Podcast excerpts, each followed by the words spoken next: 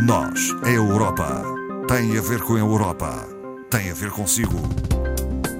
À sexta, uma reflexão sobre a atualidade europeia Primeiro programa de mais uma temporada de Nós é Europa, hoje com Ana Rita Barros, é formadora do Centro de Informação Europeia Jacques Delors. Boa tarde, doutora Ana Rita Barros. Boa tarde, Ana Marta. Vamos eh, retomar as nossas eh, conversas sobre a atualidade europeia, muito haveria a dizer, houve que selecionar os temas. Eh, falemos do Conselho Europeu que decorreu no passado dia 6 de outubro em Granada. Exatamente, um conselho informal mas importante na medida em que definiu as prioridades estratégicas para a União Europeia a longo prazo. Eh, desde logo, foi recordado no início, as políticas comuns que foram adotadas na Europa, quer na pandemia Covid-19, quer no conflito da Ucrânia, que permitiram uh, adotar estratégias de proteção aos cidadãos. Futuramente, a questão da defesa vem logo a seguir defesa e segurança é extremamente importante. A necessidade de iniciativas conjuntas foi sublinhada, um entendimento comum relativamente às ameaças que a Europa uh, neste momento defrontam são importantes, desde a mobilidade militar até à luta contra a manipulação da informação vinda de diversas origens, o que é também preocupante.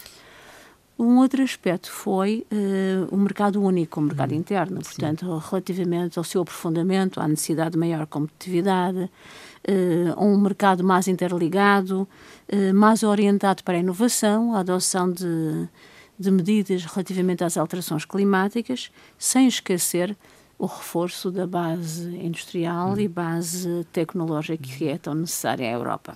Falou-se também de migração. Falou-se a uma só voz, diria. Sim. Porque a política comum de, de migração é problemática. Nós sabemos que há dois Estados-membros que são frontalmente contra, o caso da Polónia e da Hungria, e a, a temática migratória centrou-se mais na declaração do Presidente do Conselho, Charles Michel, que foi perentório e que disse que é necessário, de imediato e com determinação, encarar este problema da, da migração irregular. Sim nós temos visto e que este verão, enfim, Sim. começa sempre. Agudizou-se. Bastante. Começa sempre nestas épocas uh, de verão, porque é mais fácil a travessia, tornou-se uh, muito complicada e, e, apesar das medidas europeias, é quase exagerável, não é? Hum. Não, não, não se vê uh, solução à vista, tendo a, a Europa a necessidade dos migrantes, não é? Como nós sabemos, até para o mercado de trabalho mas é uma situação muito complicada. Uh, outra questão, o alargamento. O alargamento com, da União Europeia. Foi definido com a horizonte temporal, como nós todos vimos, 2030. Uhum. Está definido e o Conselho salientou uh, que os candidatos uh, atuais uhum. e os Estados-membros devem estar preparados. Uhum. Portanto, um sinal inequívoco que o alargamento é um vai dado adquirido. Sim, sim, vai acontecer. e sublinharam que aspiravam que todos os Estados candidatos fizessem um esforço no aspecto das reformas, mas também no cumprimento escrupuloso dos princípios do Estado de Direito, hum. que muitas vezes têm sido ultrapassado hum. até nos próprios Estados-membros. Portanto, um, eh, um, sinal importante do, eh, do Conselho sobre esta matéria. Falou-se também um pouco da questão do sistema multilateral, eh, relativamente às cadeias de abastecimento, que têm sido Sim. muitas vezes interrompidas, com as consequências que nós sabemos, e também a preparação mundial e conjunta uh, e prevenção de, de, políticas de emergência sanitária, hum. porque o Covid-19 foi recente, mas nós não estamos livres de uma outra situação pandémica dessa natureza.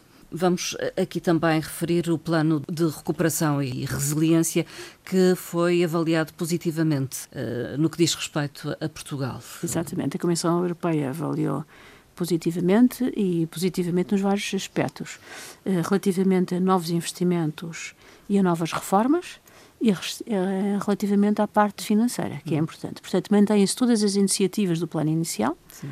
Eh, e são adendadas 34 eh, novas, novos investimentos e 5 novas reformas. Houve um reforço financeiro. Houve também um reforço financeiro importante, um acréscimo de 43%. Justificado quer pelo, portanto, atualização relativamente à, à, subida de preços, quer uh, relativamente a outras adversidades que nós temos passado em termos económicos. Portanto, o reforço é importante, 43% é muito.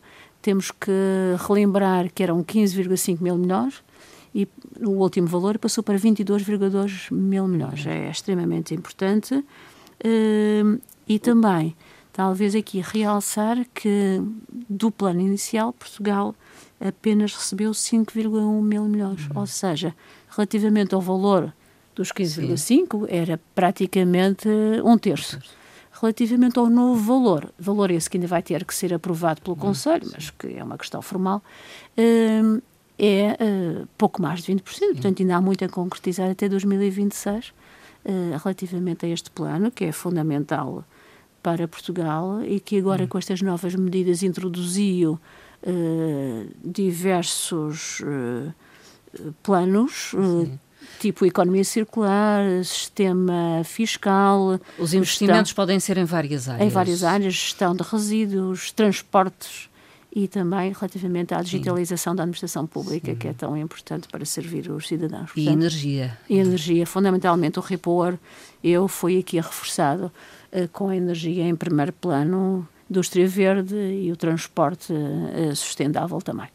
Decorreu eh, em Bruxelas eh, recentemente a Semana das eh, Regiões e dos Municípios. Com que objetivo, doutora Ana Rita Barros? Uh, portanto, terminou ontem, decorreu durante esta semana e foi para sublinhar o papel fundamental de uma política que nós bem conhecemos, a política de coesão, que é, no fundo, a principal política de investimento da União Europeia. Em termos do quadro uh, financeiro plurianual, representa 33% do orçamento, portanto, é significativo.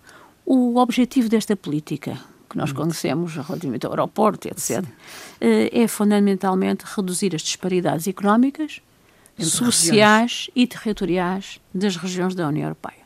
Uh, vimos bem o que foi importante nesta política, o financiamento também na crise pandémica, com o financiamento desde as máscaras até às vacinas e também relativamente ao trabalho temporário, também foi financiado por esta política de coesão. Uh, também aqui encontra-se uh, o apoio aos refugiados e a integração desses, desses refugiados nos países onde foram acolhidos, portanto, é uma política extremamente importante e que tem muito significado para as regiões, porque é nas regiões e nos locais que tem que ser investido, porque está mais próximo dos cidadãos e onde se podem dissipar né, as disparidades interregionais e as assimetrias que existem ainda em toda a União Europeia. Foi muito participado. Muito. Pode ser, nós não aqui, pronto, como não tínhamos o programa, não anunciamos previamente, mas pode ser participado quer presencial, quer online, com uh, sessões, seminários, diversos oradores que sublinharam o interesse dos centros urbanos de pequena e média, e média dimensão como potenciadores não só do crescimento, mas como uh, um outro aspecto cada vez mais importante que temos falado, que é a retenção de talentos. Um, e locais, focar no, no locais eh, nos centros urbanos mais pequenos, não é? Uhum. Porque nos grandes esse desafio é ligeiramente diferente. A Comissão Europeia apresentou um conjunto de ferramentas uh, que têm em conta os desafios demográficos. Exatamente, apresentou esta semana esta política demográfica é uma política de competência dos Estados e hum. não da União Europeia e, portanto, o que a, a Comissão apresentou foi uma comunicação aos Estados, hum. dizendo, enfim, tomem medidas rápidas uh, e aproveitem os fundos. Uh, de frisar, talvez, aqui uh, os instrumentos que a Comissão relembrou, digamos assim, Sim. os quadros políticos e de financiamento que os Estados podem dispor. Portanto, estão disponíveis neste momento? Neste momento, desde o Fundo Social Europeu Sim. até aos próprios mecanismos de recuperação e resiliência incluídos nos planos. Portanto, friso isso, utilizem, uh, apliquem. E apliquem, permitiu-se dizer, em quatro pilares Sim. fundamentais. Apoiar os pais, conciliando aspirações familiares e trabalho remunerado. Um outro hum. aspecto, capacitar os jovens, as jovens gerações, desenvolvendo competências e facilitando o acesso e a integração no mercado de trabalho, mas também capacitar os menos jovens, menos jovens que ainda são população ativa uhum. e que têm que combinar políticas de trabalho e políticas de proximidade no, nos locais de trabalho, uhum. além da formação, como nós sabemos, uh, a partir de uma determinada população ativa que é extremamente importante. E, por último, dar resposta à escassez de mão de obra, uhum. que é tão premente hoje em dia, uh, através dos meios existentes em cada Estado, como nós sabemos, estas políticas são diferentes de Estado para Estado e de região para região, mas através de uma gestão correta e legal da política de migração, hum. apelando que de facto se integre e inclua os migrantes no, no mercado de trabalho. Foram conhecidas as capitais europeias da inovação. Uh, estão nomeadas para um prémio? Uh... Um prémio pecuniário, mas Sim. mais do que isso, uh, a forma de chamar a atenção e de captar investidores e investimentos, e não só e fomentar as sinergias entre universidades e empresas nos domínios da investigação e desenvolvimento. São Está nomeadas algumas capitais? É três é capitais, três. não foram, uh, candidataram-se várias, estão três no, no top, digamos assim. Hum. Uh, Lisboa, desde logo, Varsóvia na Polónia e Lviv, que nós temos tanto Sim. ouvido falar por outras razões, na Ucrânia. Uhum. Esperemos pelo resultado final, uh, mas é uh, uma boa notícia para o top 3 e para a cidade vencedora, que irá receber um milhão de euros, mas muito mais do que um milhão de euros são os outros acréscimos que vêm a partir daí. Vamos uh, fazer uma referência ainda ao uh, Discover EU. Portanto, as candidaturas uh, já começaram, terminam no próximo dia 18 de outubro, portanto, este mês, às 11 horas, à hora portuguesa. podem se candidatar jovens que nasceram entre 1 de janeiro de 2005 e 31 de dezembro desse ano, são candidatos a um passe gratuito para descobrir a Europa e conhecer eh, a Europa onde vivem. Eh, este, esta candidatura é feita no portal europeu da juventude, youth.europa.eu, sendo convidados a, a, responder a cinco questões sobre uh, temáticas europeias, mas cinco questões perfeitamente acessíveis, e mais uma de desempate os jovens das regiões autónomas e dos territórios ultramarinos, portanto, as regiões ultraperiféricas, têm condições especiais, porque o passe é um passe de comboio e têm que se fazer deslocar até aos sítios mais próximos para um, tomar um comboio e descobrir a Europa. Uh, os participantes beneficiam também de um cartão que tem uh, elegibilidade em várias cidades e países e com acesso a descontos complementares nos transportes, na cultura, nos alojamentos, hum, uma particularidade. Hum, desde há pouco tempo, de finais de 2022, os jovens com deficiência têm um, um apoio complementar porque as associações que os apoiam podem candidatar-se a um programa, um programa complementar a este, chamado Ação de Inclusão Discovery You, e podem acompanhar os jovens eh, que tenham essa necessidade neste programa Discovery You.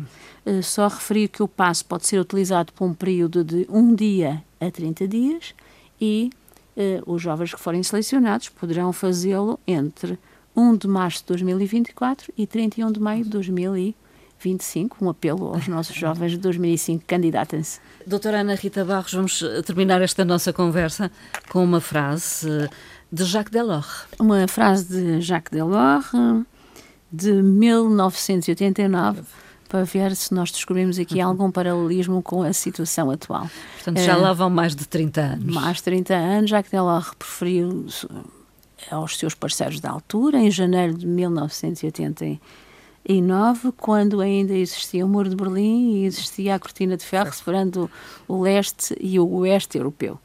E eh, proferiu num discurso que fez perante os seus parceiros, disse Jacques Delors, a parceria europeia exige mais coesão, mais sentido de responsabilidade, mais iniciativa. A história está a bater à nossa porta. Vamos dar-lhe os ouvidos? Jacques Delors. Doutora Ana Rita Barros, e por aqui ficamos. Até uma próxima conversa em breve. Muito obrigada, Ana Obrigada. Marta.